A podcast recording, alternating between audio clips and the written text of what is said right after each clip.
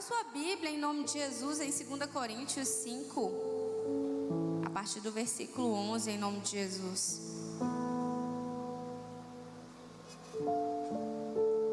Aleluia. Glória a Deus. 2 Coríntios, capítulo 5, a partir do versículo 11. Glória a Deus. Antes de ler, eu quero dizer que o Senhor nos chamou para uma grande obra, para algo muito grande, para algo muito poderoso, algo muito extraordinário, assim como Ele é. Todos encontraram? Amém, glória a Deus. 2 Coríntios 5, a partir do versículo 11, diz assim: Uma vez que conhecemos o temor ao Senhor, procuramos persuadir os homens. O que somos está manifesto diante de Deus e esperamos que esteja manifesto também diante da consciência de vocês. Não estamos tentando novamente recomendar-nos a vocês, porém estamos dando a oportunidade de exultar em nós, para que tenham o que responder aos que se vangloriam das aparências e não do que está no coração. Se enlouquecemos, é por amor a Deus. Se conservamos o juízo, é por amor a vocês, pois o amor de Cristo nos constrange, porque estamos convencidos de que um morreu por todos, logo todos morreram. E ele morreu por todos, para que aqueles que vivem já não vivam mais para si mesmos, mas para aquele que por ele morreu e ressuscitou. De modo que, de agora em diante, a ninguém mais consideramos do ponto de vista humano Que antes tenhamos considerado Cristo dessa forma, agora já não consideramos assim. Portanto, se alguém está em Cristo, é nova criação. As coisas antigas já passaram, eis que surgiram coisas novas. Tudo isso provém de Deus, que nos reconciliou consigo mesmo por meio de Cristo e nos deu o ministério da reconciliação, ou seja, que Deus em Cristo estava reconciliando consigo o mundo, não levando em conta os pecados dos homens, e nos confiou a mensagem da reconciliação. Portanto, somos embaixadores de Cristo, como se Deus estivesse fazendo o seu apelo por nosso intermédio. Por amor a Cristo suplicamos, reconciliem-se com Deus. Deus tornou o pecado, tornou o pecado por nós, aquele que não tinha pecado, para que nele se tornássemos justiça de Deus. Amém. Glória a Deus. Louvado seja o nome do Senhor. E essa mensagem ela vai falar Paulo está falando aqui aos coríntios, né? E Paulo começa aqui essa mensagem, né, nesse versículo dizendo, versículo 11 dizendo: Uma vez que conhecemos o temor ao Senhor, procuramos persuadir os homens. Paulo está dizendo: a partir do momento que eu conheço a Cristo, que eu sei quem Ele é, que eu tenho temor ao Senhor, eu preciso passar adiante. Eu preciso falar desse amor. Eu preciso falar desse Cristo que eu conheço. Eu vi uma frase esses dias que diz que nós nunca podemos esquecer o que é se estar perdido e ser achado. E antes de Cristo entrar na nossa vida, nós estávamos perdidos. Mas a partir do momento que Cristo ele entrou na nossa vida, ele mudou as coisas ou ele precisa mudar as coisas de lugar. Porque muitas vezes nós aceitamos a Cristo, nós dizemos que conhecemos a Cristo, mas de fato não o conhecemos. Vivemos de toda forma de qualquer forma, achando que nós conhecemos a Cristo e de fato não o conhecemos. E nós precisamos, a partir desse momento, não só ter aquela realidade de quem Cristo é para nós, mas precisamos passar adiante. É isso que Paulo está dizendo aqui. Porque muitos dos coríntios, eles não tinham sido transformados. Haviam, haviam problemáticas na igreja. E Paulo exorta aqueles cristãos ali, para que eles entendam que eles precisam ser transformados. E aí a mensagem aqui continua dizendo no versículo 13: que se enlouquecemos é por amor a Deus nós precisamos ser completamente loucos por Jesus. Nós precisamos ser completamente apaixonados por Cristo, apaixonados pelo seu reino, apaixonados pelo Evangelho. Qual é o Evangelho? O Evangelho que traz salvação, o Evangelho que traz libertação, o Evangelho que traz cura, o Evangelho que traz renovo, o Evangelho que transforma, que muda as coisas. Porque se eu conheço a Cristo, ou digo que conheço, e a minha vida permanece da mesma forma, eu de fato não o conheço. Porque Cristo faz tudo novo. Quando Cristo entra na minha vida, as coisas elas são transformadas, elas são mudadas. E nós precisamos não só viver essa realidade, mas nós precisamos passar essa realidade.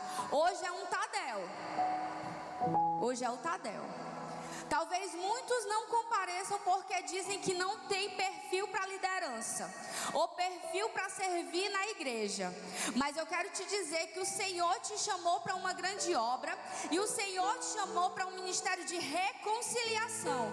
O Senhor não te chamou para ficar sentado numa cadeira e vir nos domingos ou nas terças só assistir o culto ou participar de uma célula sem servir ou fazer nada. Mas o Senhor te chamou no dia que Ele te chamou para você fazer fazer parte do reino, para você, em nome de Jesus, implantar esse reino. Não foi para você ficar de braços cruzados, esperando outras pessoas fazerem, porque o Senhor quer usar você. E isso é maravilhoso. Nós precisamos nos regozijar.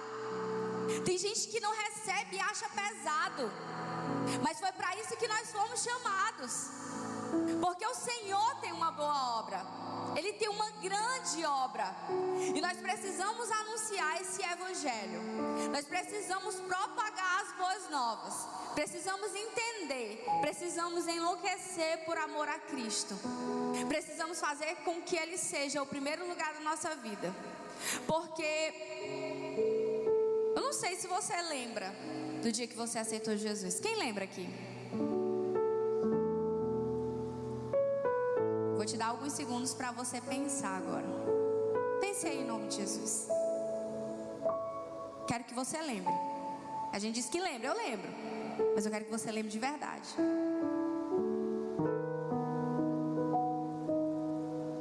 Eu creio em nome de Jesus que esse dia foi um dia maravilhoso. Talvez você diga que foi o melhor dia da sua vida. E eu acredito nisso, porque foi o melhor dia da minha vida até aqui. E sempre vai ser o dia em que eu encontrei Cristo. Porque quando eu estava no mundo, eu não sabia que estava perdida. Mas Cristo sabia que eu estava perdida. E dentro de mim havia um vazio que eu não conhecia aquilo que ia preencher aquele vazio. E esse vazio chamava Jesus o Cristo. E foi no dia que eu o conheci. Mas a gente tem uma memória muito fraca. A gente esquece a gente esquece o que é viver aquele período, aquele momento. Aquele primeiro amor, né? Assim que chamam. Aquele momento em que a gente aceita Jesus. E que a gente sente aquele negócio diferente. E que a gente só quer estar tá dentro da igreja. E que a gente quer estar tá fazendo tudo. E que a gente quer estar tá trabalhando, quer estar com os irmãos. E o tempo vai passando. E o trabalho vai tomando de conta do tempo com Deus. A vida familiar, os problemas. Mas nós precisamos compreender que Cristo está voltando. E nós precisamos entender também que a nossa vida aqui ela é passageira. Nós não podemos viver aqui como se a nossa vida fosse aqui, porque a nossa vida não é aqui. Não foi para isso que você foi chamado. Você está aqui, mas você está aqui de passagem. A sua vida de fato vai começar quando ou Cristo voltar ou o Senhor te recolher. É onde a sua vida ela vai começar. De verdade. E a gente tem que parar de, de viver como se essa vida aqui fosse tudo para nós. Nós precisamos trabalhar? Sim. Nós precisamos ter momentos com a família? Sim. Mas Cristo ele tem que vir em primeiro lugar na minha vida. Eu falar do amor de Jesus para alguém precisa vir em primeiro lugar na minha vida. Porque eu quero te dizer, sem dúvida nenhuma, que todo dia o Senhor te dá a oportunidade de falar dele para alguém. Se você não vive dentro de um quarto trancado sem ninguém, pode ter certeza. Toda e qualquer pessoa que você encontra. É uma oportunidade que o Senhor te dá para você falar do amor de Jesus, falar do amor de Cristo. E nós temos visto uma igreja esfriar. Tô falando a igreja geral. Tô falando dessa igreja não, porque eu creio que aqui não tem gente assim em nome de Jesus, eu já declaro. Mas nós temos visto, muito, visto muitos cristãos deixando ser movido por qualquer evento de doutrina ou pelos seus próprios desejos. Mas isso é o que a própria palavra diz: que o amor de muitos esfriariam quando Jesus estivesse perto de voltar. Jesus está perto de voltar, sim, porque mil dias para o Senhor é como mil anos é como um dia, não é isso? E um dia como mil anos. Então a gente não sabe quando ele vai voltar, mas nós sabemos que ele vai vir de surpresa. E nós precisamos estar preparados todos os dias. Porque coisa maravilhosa é nós estarmos cheios do Espírito Santo de Deus. É nós estarmos cheios do Senhor. E essa busca, ela precisa ser constante. Nós esfriamos muito facilmente. Mas eu preciso encontrar esse lugar onde aquele lugar que eu me abasteço e que eu diga assim: eu sou louco por Cristo, eu sou louca por Cristo, eu sou apaixonada por Ele. A minha vida é isso aqui. E nada vai fazer mudar. O diabo ele pode botar o banquete que for na tua mesa, mas tu diz assim: eu não quero não, porque o meu amor é Cristo. Vida é Cristo. Eu tenho dito isso muitas vezes, né? E vou dizer novamente. Precisamos dizer que viver é Cristo e morrer é lucro. Viver é Cristo e morrer é lucro. Viver é Cristo, você entendeu? Viver é Cristo. A sua vida tem que ser Cristo. Nós somos uma igreja que adora um Deus que é vivo. E a gente tem que começar a dar glória a Deus, porque quando a gente for para o céu, a gente vai adorar Ele. Gente não vai ficar parado sem fazer nada, não. E a gente tem que começar a abrir a boca e glorificar e dar glória e dar aleluia, porque a palavra de Deus que está sendo pregada não é a Valesca que está falando, não é o pastor que está pregando, não é o irmão, o presbítero, o diácono, o que for que está pregando, mas é a palavra de Deus que está sendo ministrada e nós precisamos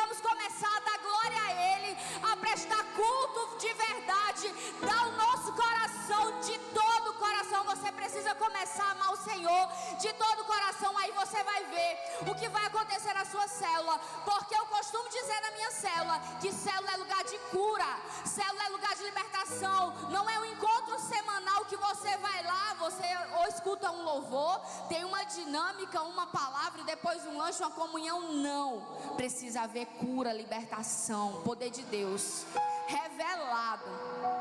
E você, como membro de uma célula, precisa ser esse canal.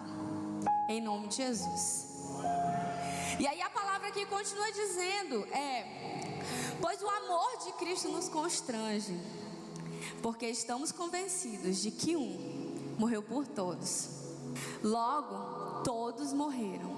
Porque se Cristo morreu por mim, e eu aceitei a Cristo, todos nós morremos junto com Ele. Se você aceitou Jesus, você morreu junto com Ele para viver uma nova vida, uma vida em que as coisas do passado elas ficaram para trás. E eis que tudo se fez novo. E quem é que faz nova todas essas coisas? É o Senhor. Tem gente que declara esse versículo, que fala esse versículo, mas muitas vezes não vive esse versículo, continua vivendo em alguns pontos do passado. Tem gente, quando eu tava, Deus estava falando comigo nessa mensagem, Deus lembrou algo da minha própria vida. Que é, pouco tempo assim depois que eu me converti, eu ainda lembrava de coisas do meu passado. Eu não sei se isso aconteceu com você, mas isso aconteceu comigo. Eu lembrava de coisas do passado. Ah, de uma praia que eu fui com uma amiga ou com um amigo, o que for. Ah, foi legal naquele dia. Mas o que, é tinha naquele dia? Tinha som tocando, tinha bebedeira, tinha um quê? E hoje eu não gosto nem de me lembrar. Porque o que passou, passou. Porque eis que tudo se fez novo. A gente perde muito tempo com coisas que não têm valor nenhum, com lembranças que não têm valor nenhum na nossa vida. Nós precisamos viver o novo, novo de Deus, porque Ele tem algo novo para nos dar, todos os dias, a todo momento. O Senhor tem coisas novas para fazer na nossa vida, Ele tem renovo todo dia, mesmo quando você se sente triste e abatido, o Senhor tem renovo. Tem poder de Deus direto do céu para você, tem poder de Deus direto do céu para mim, e nós precisamos viver isso. E aí a palavra aqui continua dizendo: de modo que. É, glória a Deus. E ele morreu por todos, para que aqueles que vivem já não vivam mais para si mesmos, mas para aquele que por eles morreu e ressuscitou. Nós precisamos viver para Cristo, porque ele morreu por nós e ele ressuscitou. Eu quero ler uma passagem que está lá em Romanos, depois a gente volta para esse texto. Romanos 8,3 diz assim. Eu vou ler um pouquinho, viu, gente? Mas você recebe aí do Senhor em nome de Jesus, que a palavra do Senhor ela não volta vazia, não. É, Romanos 8,3 diz: porque aquilo que a lei fora incapaz de fazer por estar enfraquecida pela carne, Deus o fez, enviando o seu próprio filho, a semelhança do homem pecador, como oferta pelo pecado. E assim condenou o pecado na carne, a fim de que as justas exigências da lei fossem plenamente satisfeitas em nós, que não vivemos segundo a carne, mas nós vivemos segundo o Espírito. Quem vive segundo a carne tem a mente voltada para o que a carne deseja, mas quem vive de acordo com o Espírito tem a mente voltada para o que o Espírito deseja. E quem tem a vida voltada e a mente voltada para o Espírito, entende quando o Senhor dá uma ordem, entende quando o Senhor mostra uma pessoa e diz assim: Fulano está precisando de uma oração, Fulano está precisando de uma palavra, Fulano está precisando de um abraço. Às vezes é um abraço, querido. E você é o canal. O Senhor está esperando você. Você entender que você foi chamado para algo grande, para algo maior, para algo extraordinário. E aí a palavra continua dizendo aqui: a mentalidade da carne é morte. Quando nós somos movidos pela carne, isso nos leva à morte. Mas a mentalidade do espírito é vida e paz. Tem gente que já aceitou Jesus, que vive na igreja, mas não tem paz. Eu creio em nome de Jesus que hoje é noite para você entender aquilo que o Espírito está querendo dizer para você, porque o Senhor sabe aquilo que está no coração de cada um de nós especificamente. De vocês, talvez eu não seja o nome de, não saiba o nome de alguns aqui, mas o Senhor conhece o nome de cada um sabe do seu deitar e do seu levantar, sabe da sua vida quando ninguém está lá perto de você, sabe do seu coração e Ele lhe ama. Ele lhe ama de maneira profunda, de maneira extraordinária. Glória a Deus. A mentalidade da carne, ela é inimiga de Deus, porque não se submete à lei de Deus, nem pode fazê-lo. Quem é dominado pela carne não pode agradar a Deus.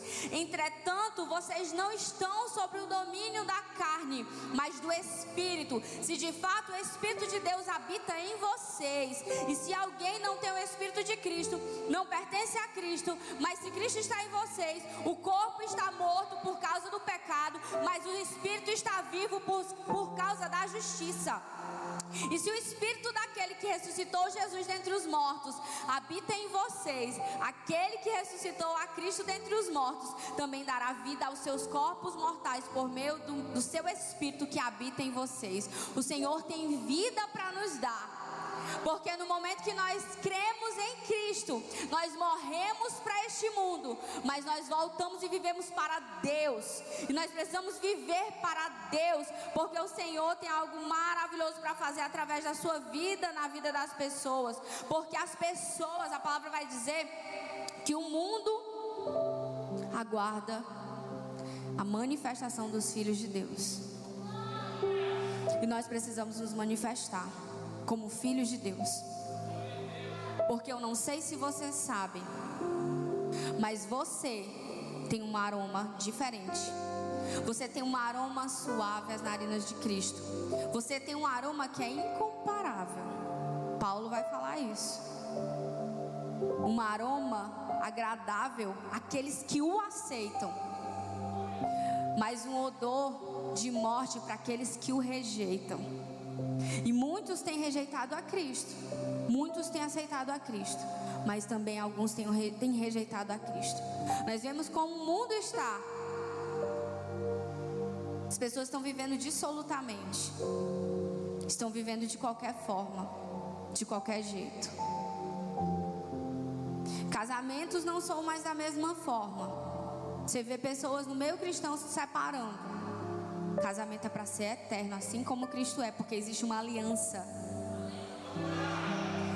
Meninas e meninos achando que é normal postar qualquer coisa na internet. Eu não sei se você sabe, mas você é templo e morada do Espírito Santo. E onde habita o Espírito, não dá para ser dessa forma. Porque nós precisamos viver em santidade. Nós precisamos andar em santidade, como o nosso Senhor é. Porque aquilo que você pensa que ninguém vê, Cristo vê. Cristo sabe. Mas Ele tem um grande amor por você. E a vontade dele é que todos se arrependam. E o arrependimento, a tristeza, segundo Deus, ela traz arrependimento. Mas a tristeza no mundo, ela destrói você. Mas como é bom você chorar na presença do Senhor, na presença do Papai. Você chorar diante do Senhor e você reconhecer quem você é. Nós precisamos ter sinceridade com Deus. Por muito tempo eu não fui sincera com o Senhor. Eu era sincera em parte.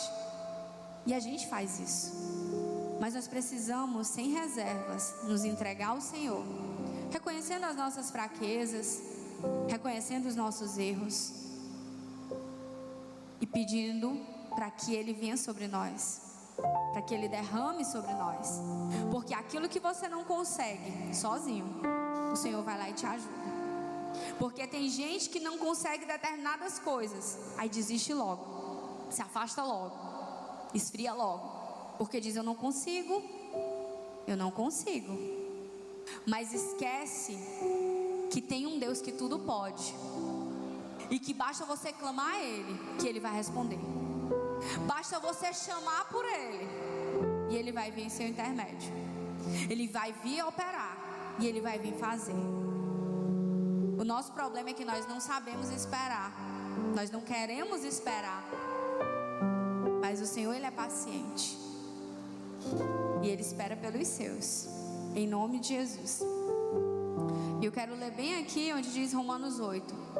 Considero que os nossos sofrimentos atuais não podem ser comparados com a glória que em nós será revelada. A natureza criada aguarda com expectativa que os filhos de Deus sejam revelados, pois ela foi submetida à inutilidade, não pela própria escolha, mas por causa da vontade daquele que a sujeitou, na esperança de que a própria natureza criada será libertada da escravidão, da decadência em que se encontra, recebendo a gloriosa liberdade dos filhos de Deus. Nós somos filhos filhos de Deus, nós somos herdeiros e co-herdeiros por meio de Cristo Jesus. E nós precisamos também entender que nós não devemos apenas querer a bonança, mas que nós precisamos também ser participantes do sofrimento de Cristo. Porque o sofrimento de Cristo também vai produzir em nós uma glória que é eterna. E nós só queremos a parte boa da história. Mas nós precisamos querer tudo que está relacionado a Cristo. Se for para eu sofrer por causa de Cristo, eu vou sofrer. Se for para eu pregar o Evangelho e as pessoas nem ligarem, eu vou pregar. Se o Senhor me mandou, Ele sabe o que Ele está fazendo. Quando o Senhor te der uma ordem, obedeça a ordem. Não importa qual ela seja, se for o Senhor que te deu uma ordem, obedeça a ordem. Vou dizer igual a pastora Zenete, porque o problema é de quem deu a ordem. É o Senhor que faz, é o Senhor que resolve. E a gente se esconde atrás das desculpas. Quantos cristãos não estão, não estão se escondendo atrás das desculpas? Tem Covid para vir para a igreja, mas não tem Covid para ir para o restaurante. Tem Covid para vir para a igreja, mas não tem Covid para sair com amigo ou com amiga. Tem Covid para vir para a igreja, mas vai para o supermercado que às vezes o povo vai, espirra dos produtos, passa a mão, leva o Covid para casa de fato, mas não tem para, mas tem para vir para a igreja. Quantas desculpas nós temos dado a Deus? Porque Deus sabe quando é desculpa. Você pode enganar você, mas a Deus você não engana. Covid é real? É. Nós precisamos nos cuidar? Sim. Tá todo mundo aqui de máscara. Tá todo mundo aqui usando álcool. A gente passa álcool aqui. Mas se eu for deixar toda e qualquer circunstância me parar, como vai ficar a minha vida com o Senhor? Porque a igreja de Cristo ela não pode parar. Porque todas as vezes que surgiram obstáculos, perseguições na igreja de Cristo, que cristãos verdadeiros se levantaram, a igreja crescia unanimamente. A igreja não parava. E eu quero declarar essa noite que a igreja ela não vai parar. Não importa a pandemia, não importa aquilo que vem acontecer após isso, a igreja de Cristo ela não pode parar, porque nós precisamos levar conosco o maior número de pessoas possíveis, porque nós iremos morar no céu e nós precisamos levar a nossa família, nós precisamos levar os nossos amigos, nós precisamos falar desse amor, falar o que Cristo fez, Cristo ressuscitado, que morreu por nós, que levou os nossos pecados naquela cruz sem merecer. Mas foi por amor a mim e a você, porque Deus, aprove a Deus reconciliar eu e você através da vida do filho dele. Ele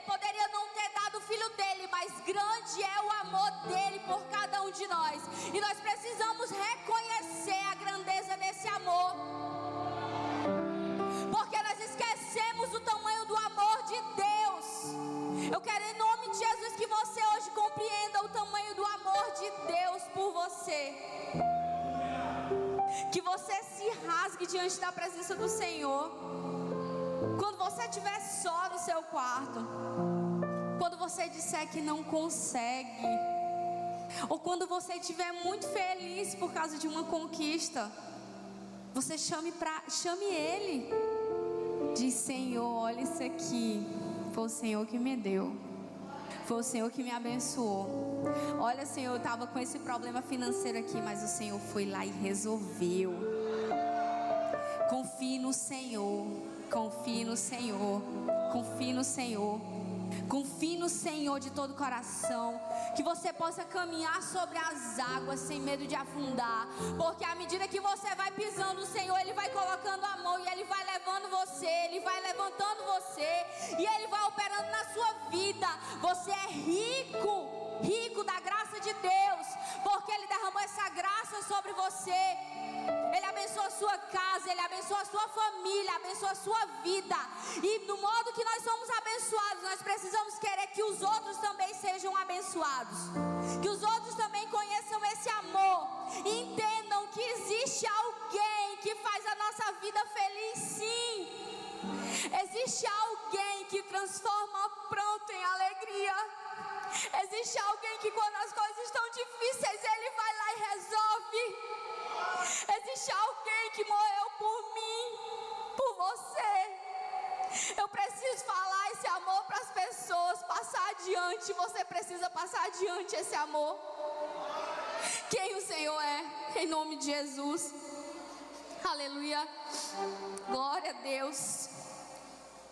Aleluia. Dá um glória a Deus em nome de Jesus. E quando a pastora Daniela estava louvando aí, né? Eu sou filho de Deus. Eu disse: Eita Deus. Gálatas 3:26. Todos vocês são filhos de Deus mediante a fé em Cristo Jesus. Pois os que em Cristo foram batizados, de Cristo se revestiram. Por que, que a gente às vezes fica com medo de pregar o Evangelho? Você está falando da palavra de Deus. Às vezes a gente tem medo de falar da palavra de Deus por causa de fulano, de cicrano, beltrano. O que é que vão dizer? O que é que vão pensar? porque eu não tenho teologia, porque eu não tenho uma classe social, porque eu não tenho isso, eu não tenho aquilo. O Senhor só quer corações disponíveis para ministrar, para pregar o Evangelho em nome de Jesus. E diz aqui: não há judeu nem grego, escravo nem livre, homem nem mulher, pois todos são um em Cristo Jesus. Ele está dizendo aqui que não há distinção, não há distinção em você, entre você e o seu irmão, porque todos nós somos filhos de Deus, porque o Senhor não nos deu apenas uma nova vida. Nós não ganhamos apenas um pai, mas nós ganhamos uma família. Nós somos uma grande família. E você é filho de Deus. Digo, porém, que enquanto o herdeiro é menor de idade, em nada difere de um escravo, embora seja dono de tudo. No entanto, ele está sujeito a guardiões e administradores até o tempo determinado por seu pai. Assim também nós, quando éramos menores, estávamos escravizados aos princípios elementares do mundo. Mas quando chegou a plenitude do tempo, Deus enviou o seu filho, nascido de mulher, nascido debaixo da lei, a fim de redimir os que estavam sobre a lei, para que recebêssemos a adoção de filhos. E porque vocês são filhos, Deus enviou o Espírito de seu Filho ao coração de vocês e ele clama: Abba, Pai. Assim você já não é mais escravo, mas filho. E por ser filho, Deus também o tornou herdeiro. Você é herdeiro de Cristo. Tome posse essa noite em nome de Jesus, porque o Senhor quer usar a tua vida. Em nome de Jesus, aleluia.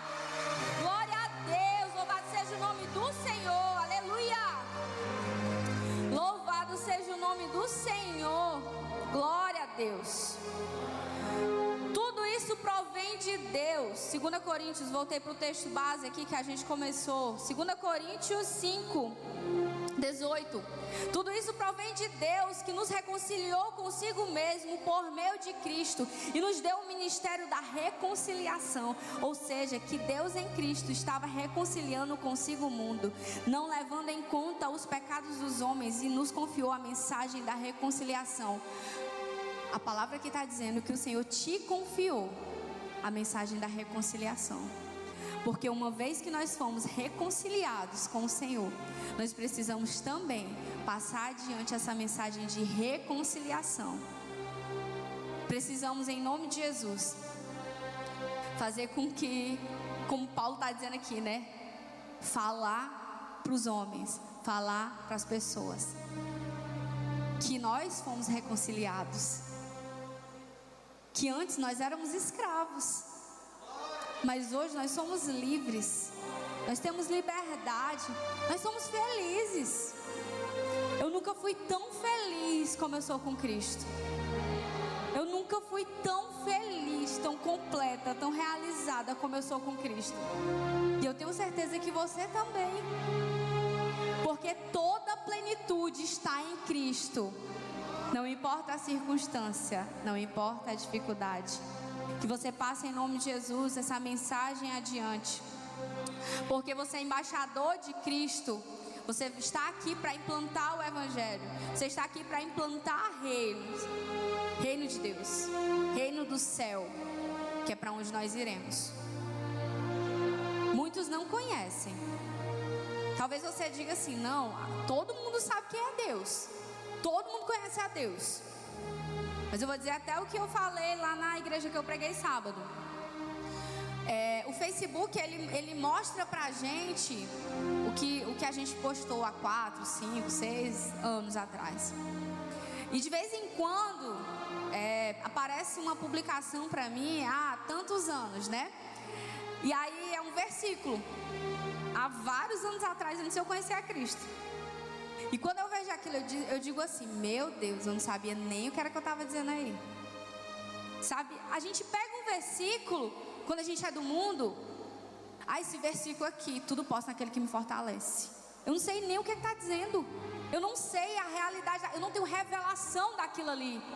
Que de fato, tudo eu posso naquele que me fortalece. E aí a gente pega e publica, porque a gente acha que sabe, que conhece. Mas aquele que diz que conhece a Deus antes de de fato aceitar a Cristo, não conhece. Nós não conhecemos. Mas o momento que eu aceito a Jesus, eu creio que o Senhor derrama algo tão poderoso sobre a nossa vida, que nós começamos a ter revelação de Sua palavra. Logicamente que o Senhor faz do jeito que Ele quer, na hora que Ele quer, do modo que Ele quer. Deus é Deus, é do jeito dele. A gente não tem como achar que Deus vive numa caixa e, e prever os passos de Deus. Não, nós não temos como prever. Ele é Deus, Ele é único e Ele é surpreendente. Ele é um Deus surpreendente. Ele sempre nos surpreende, sempre. E aí às vezes a gente diz assim, não, eu, eu, eu conheço a Deus e tal, né? Sou filho de Deus e tudo. Mas o mundo está aí, a gente precisa falar desse amor para as pessoas. Pregar o evangelho pregar o evangelho, é pregar mesmo o evangelho. Talvez você se ache incapaz, porque você não é um líder, porque você não tem um cargo. A gente não precisa de cargo não para falar do amor de Jesus. A gente não precisa de cargo não para a gente pregar a palavra de Deus. Você tem acesso. Você tem livre acesso, não só à palavra, mas ao trono de Deus. O véu foi rasgado. Você não precisa mais do intermédio de ninguém para pregar o evangelho. E as pessoas elas estão sedentas. Elas estão sedentas e elas não sabem pelo quê. E o diabo ele é tão astuto que ele vai usar outros artifícios, outras religiões. Cristo não é religião. Cristo é amor, é poder de Deus é sobre uma mensagem em que esse corpo um dia vai morrer. Mas a vida não vai acabar aqui. A nossa vida ela vai começar. E muitos, sabe o que é que muitos dizem? Talvez você já tenha ouvido isso, que o inferno é aqui. Porque não acredita em céu, não acredita em inferno. Mas isso é real. E nós vamos morar no céu. Quem vai morar no céu aqui? Nós iremos morar no céu. E nós precisamos começar a nos posicionar para pregar para nossa família. Deus está falando comigo. Não sejamos egoístas. Precisamos levar os nossos. Precisamos levar os nossos vizinhos, os nossos amigos. Às vezes a gente faz de conta que está tudo certo. Eu, eu já estou aqui, e o seu pai, sua mãe, seu irmão, seu tio, sua avó, sua prima, seu primo? Porque vai ser muito sofrimento. Mas eu creio que nós vamos morar num lugar tão lindo. Num lugar tão lindo, tão lindo que as maiores arquiteturas aqui da terra nunca foram capazes. Todos dizem que a, a, arquitetura mais linda, mais emblemática, poderosa, são em Dubai. As mansões celestiais, Dubai não chega nem perto. Todo mundo tem vontade de ir naquele prédio que é bem alto, é alguma coisa califa, não sei, que é o prédio mais alto, né? Lindo, luxuoso, loja da Armani dentro. Queridos, nós vamos morar no céu, ruas de ouro mansões celestiais. E o povo tá achando que Dubai é bonito, é porque não conhece o céu, não, não conhece a palavra. Porque a gente não faz nem ideia de como é que vai ser, mas a palavra dá uma ideia. E eu acredito que a, o que a palavra diz não é nem um por cento que de fato vai ser. Quando você chegar lá e você dizer, ô oh, glória,